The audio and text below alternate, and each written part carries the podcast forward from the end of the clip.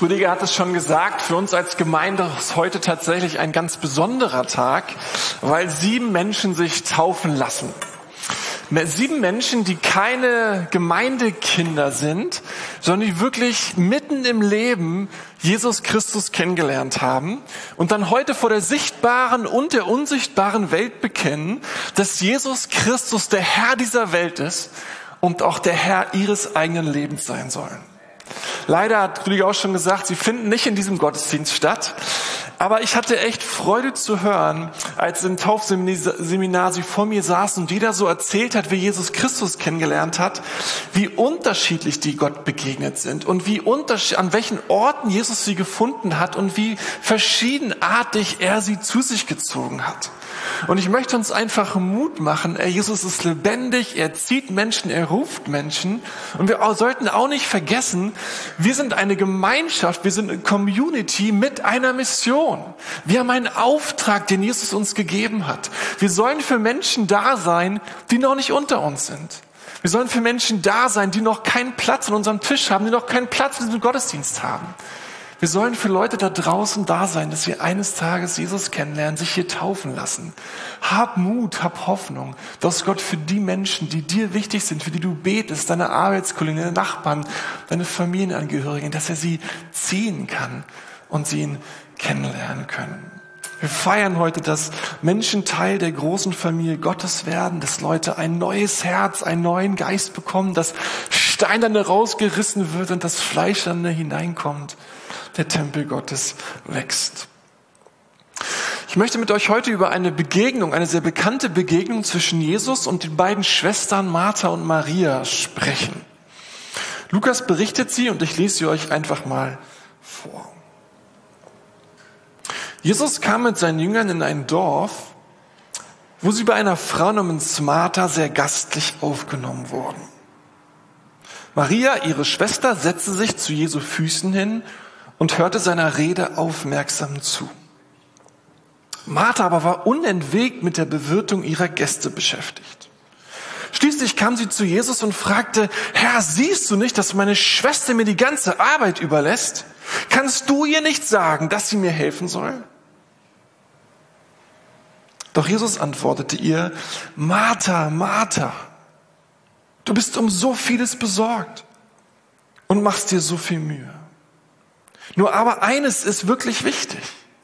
Maria hat sich für dieses eine entschieden und das kann ihr niemand mehr nehmen. Soweit aus Lukas 10. Wenn immer ich diesen Text irgendwie lese oder ich ihm begegne, dann ist in der Regel meine erste Reaktion immer die gleiche. Als wenn das Leben so einfach wäre. Als wenn ich den ganzen Tag Zeit hätte, wenn ich keine To-Dos hätte, niemand was von mir wollen würde und ich einfach den ganzen Tag bei Jesus sein könnte. Und da merkt ihr schon, die Martha hat meine Sympathie. Aber damit man diesen Text gar nicht erst so missversteht, wie ich das so schnell tue, ist es nochmal einmal ganz kurz wichtig, den Kontext zu sehen. Denn der hilft direkt, äh, manches klarer zu sehen. Lukas hat direkt vor dieser Begebenheit oder berichtet uns direkt vor dieser Begebenheit von dem Gleichnis Jesu vom barmherzigen Samariter. Also die Geschichte schlechthin, mit der Jesus seine Jünger auffordert, sich für Menschen einzusetzen, die in Not sind, die Probleme haben, die Hilfe brauchen. Sogar dann, wenn die nicht zur eigenen Peer Group gehören oder wenn die uns sogar Schwierigkeiten bereiten, wie die wir so innere Widerstände haben. Der Samariter, der gab Geld für einen komplett Fremden, damit der einen guten Heilungsprozess haben würde. Oder vielleicht noch herausfordernder, damit er den Kranken hielt, kam sein Terminkalender durcheinander. Als wenn das nicht mal echte, echte Hilfe ist. Lukas bringt also die Geschichte vorweg, die allen Lesern klar macht, dass das Leben mit Jesus auch schon mal ganz schön stressig werden kann, anstrengend sein kann, weil wir gerufen sind zum Dienen und anderen Leuten zu helfen. Und nach der Begegnung mit Martha und Maria berichtet Lukas dann über etwas ganz anderes. Er, es folgt nämlich eine Lehreinheit Jesu über das Beten. Und dass er Jesus beigebracht, dass Jesus seinen Freunden beigebracht hat, wie sie beten sollen, in welcher Haltung sie das tun sollen und welcher große Verheißung auf glaubensvollem Gebet liegen. Und mitten eingebettet von dieser Geschichte vom barmherzigen Samariter und der Lehre über das Gebet ist diese Geschichte, diese Begebenheit von Martha und Maria eingebettet. Also einerseits, wie wir sollen so handeln, wie Jesus handeln soll, äh, würde, wir sollen so beten, wie Jesus handeln würde, und mittendrin diese Begegnung. Das heißt, die Geschichte von Martha und Maria, hier geht es nicht um ein Entweder-Oder, entweder Jesus zuhören oder aber gastfreundlich sein, sondern Jesus Nachfolge macht schlicht beides aus. Menschen helfen und sich einsetzen und mit Jesus reden, meditieren, beten, Zeit für ihn haben. Niemand von uns kann sagen, ich bete einfach nur. Ich erspare mir den Stress, anderen zu helfen, sollen andere machen. Äh, ich bete einfach nur. Nee, dann wird dem anderen vielleicht nicht geholfen. Und genauso wenig kann jemand sagen, ach, ich kümmere mich einfach so viel ich kann und den Rest überlasse ich dem lieben Gott. Da macht Gott auch nicht mit. Beides gehört zusammen. Aber mit der Begegnung von Martha und Maria will er sagen, und hier liegt die Provokation des Textes, dass trotz der Wichtigkeit und Bedeutung von beiden das eine nicht verpasst werden kann. Das eine Priorität haben muss. Das eine nicht übersehen werden darf.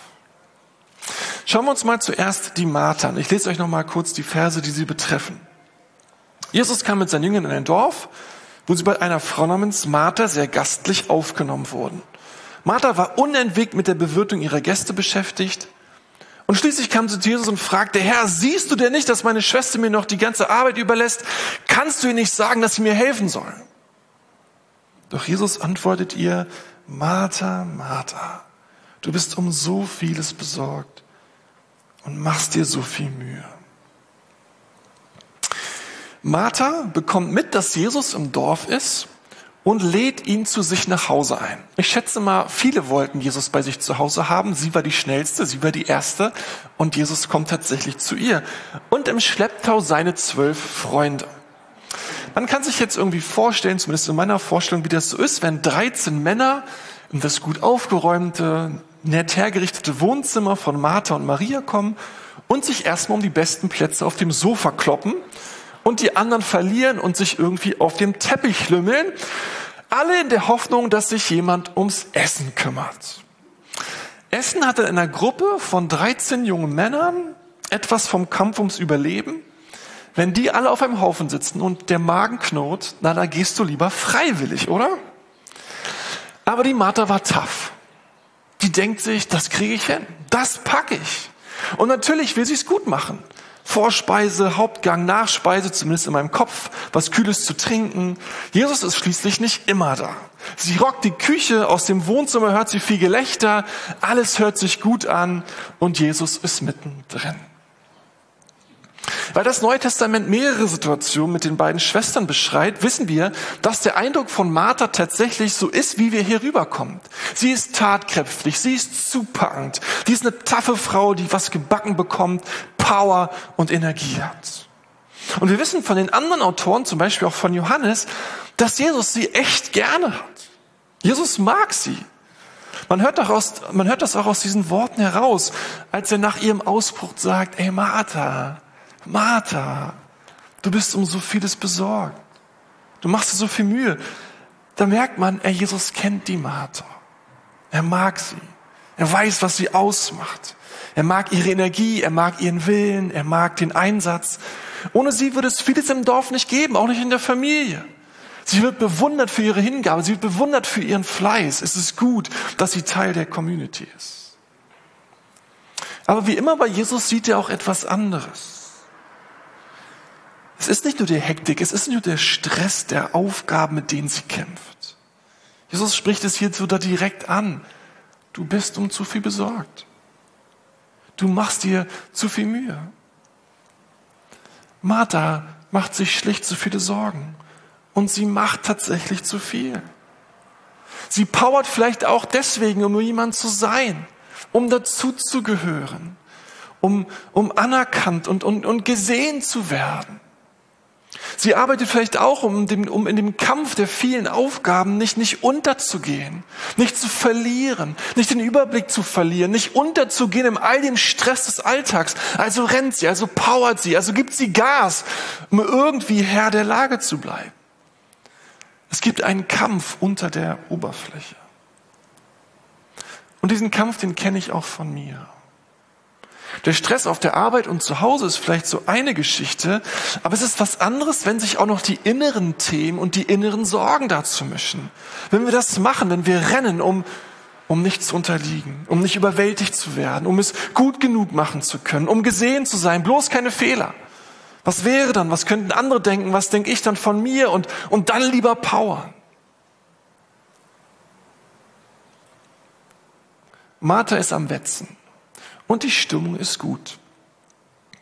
Nur eines geht ihr nach und nach echt auf die Nerven. Ihre Schwester Maria hat sich zu Jesus gesetzt und kommt nicht wieder.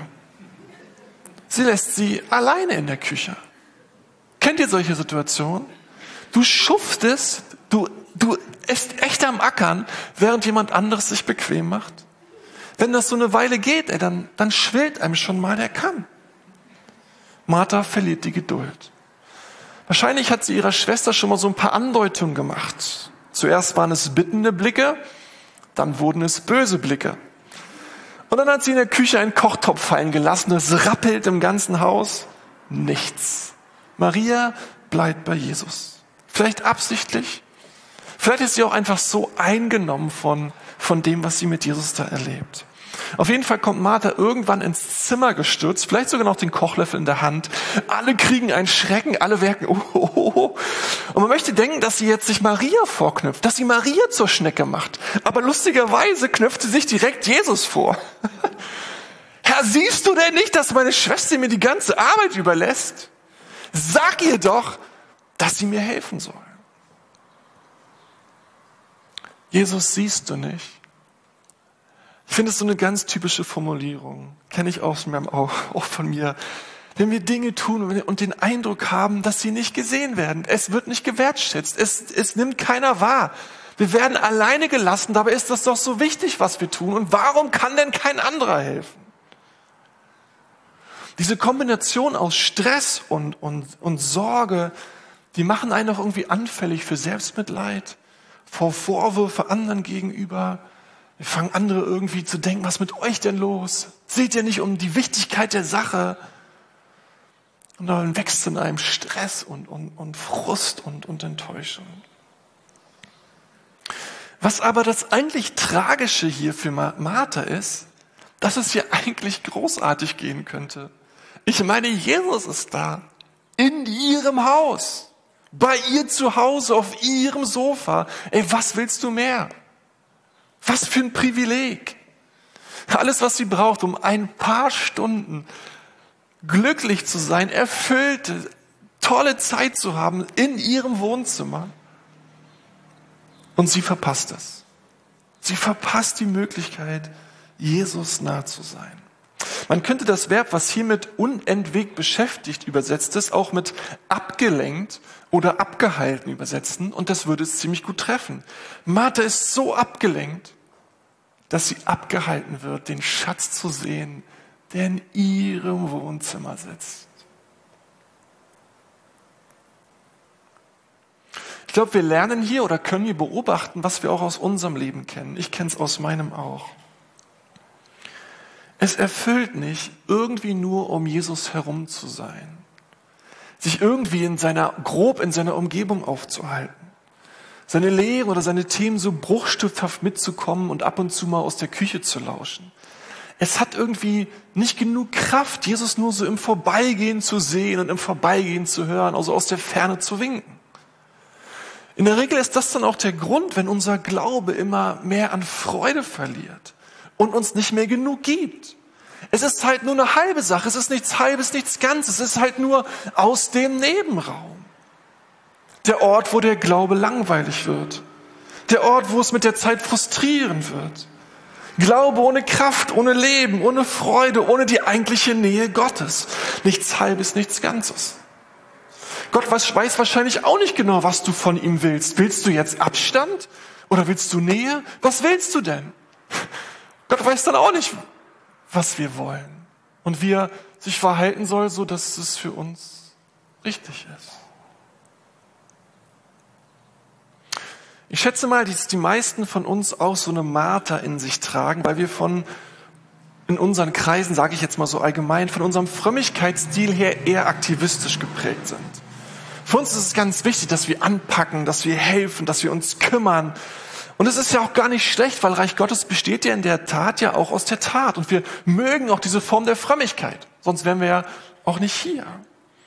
Aber wir müssen uns sehr der Gefahr unseres Glaubens bewusst sein, wenn wir ihn so gestalten, nämlich, dass die Gefahr, dass wir vor lauter Aktivität schlicht Jesus verpassen. Dass wir ihn einfach verpassen. Was uns an Jesus ja hier so überrascht ist, dass er die Martha nicht etwa mitleidig anschaut und sagt, ey, Petrus, Johannes, ich hab's voll verpeilt, könnt ihr einmal der Martha helfen? Oder Maria, sorry, ist deine Schwester, ey, könntest du nicht einmal Martha helfen? Nichts davon, gar nichts. Voll das Gegenteil.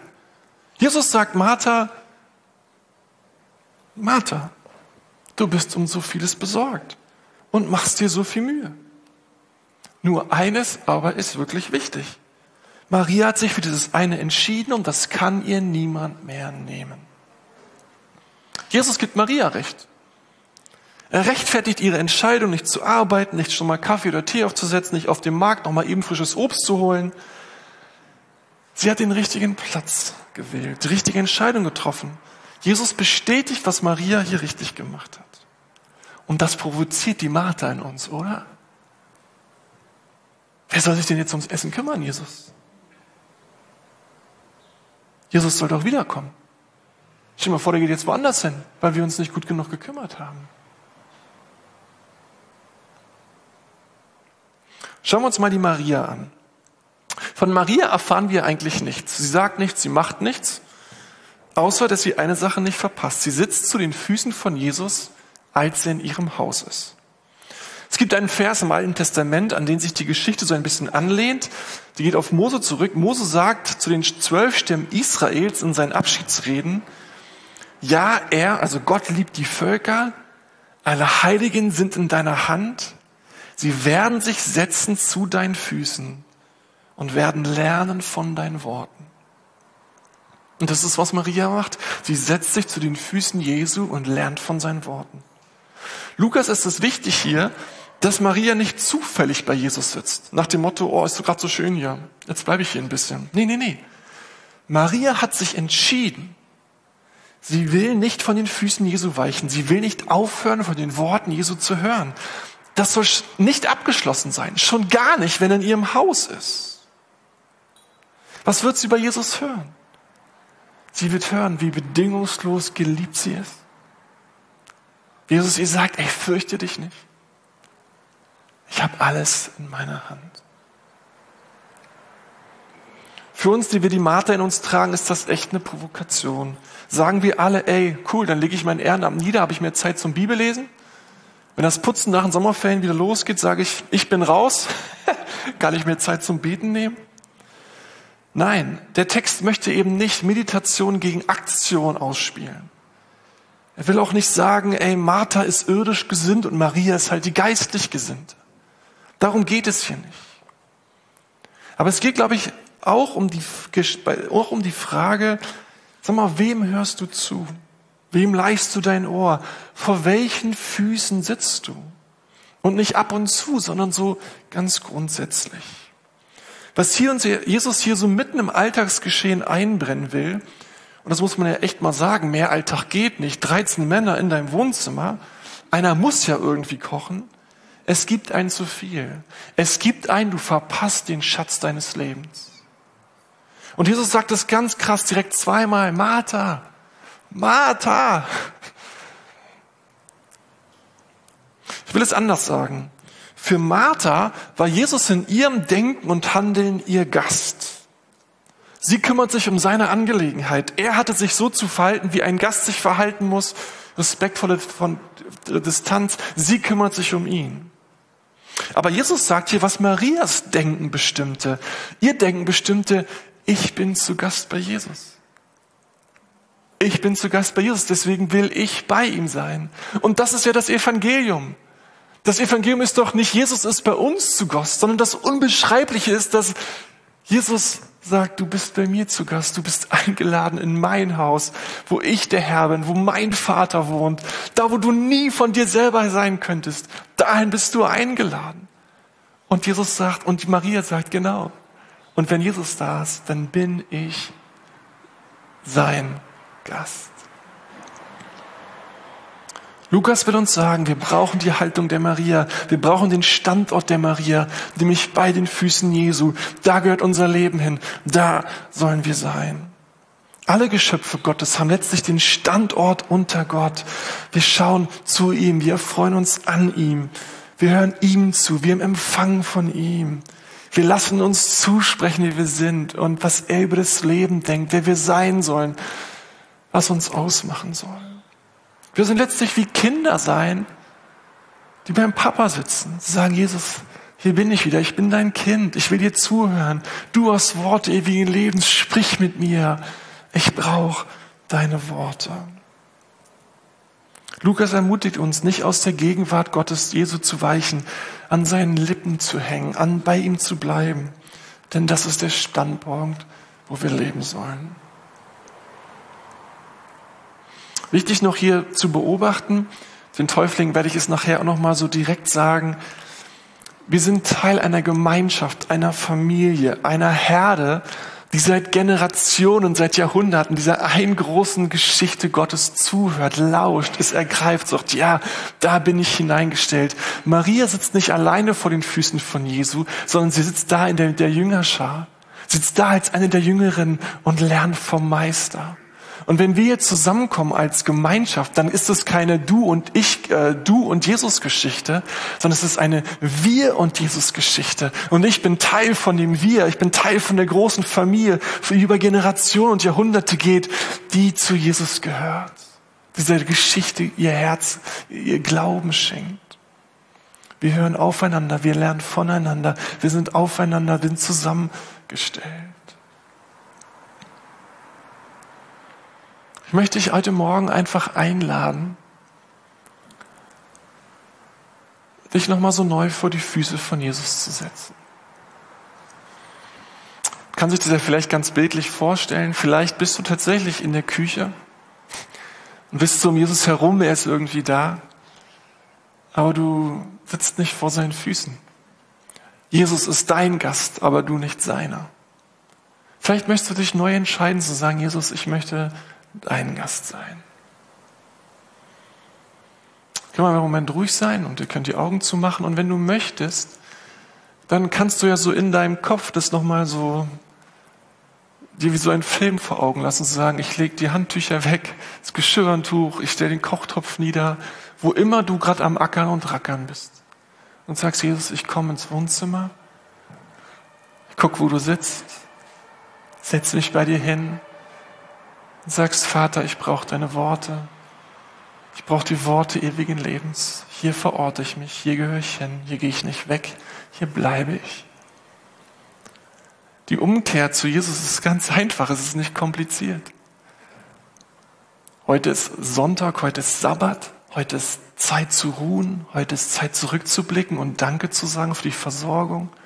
Heute ist Danke zu sagen für das, wo der Vater sich gekümmert hat. Lass einfach ruhig sein, wenn du möchtest, kannst du in deinem Kopf das so durchspielen, dich hinsetzen, empfangen und dich vor Jesus verorten.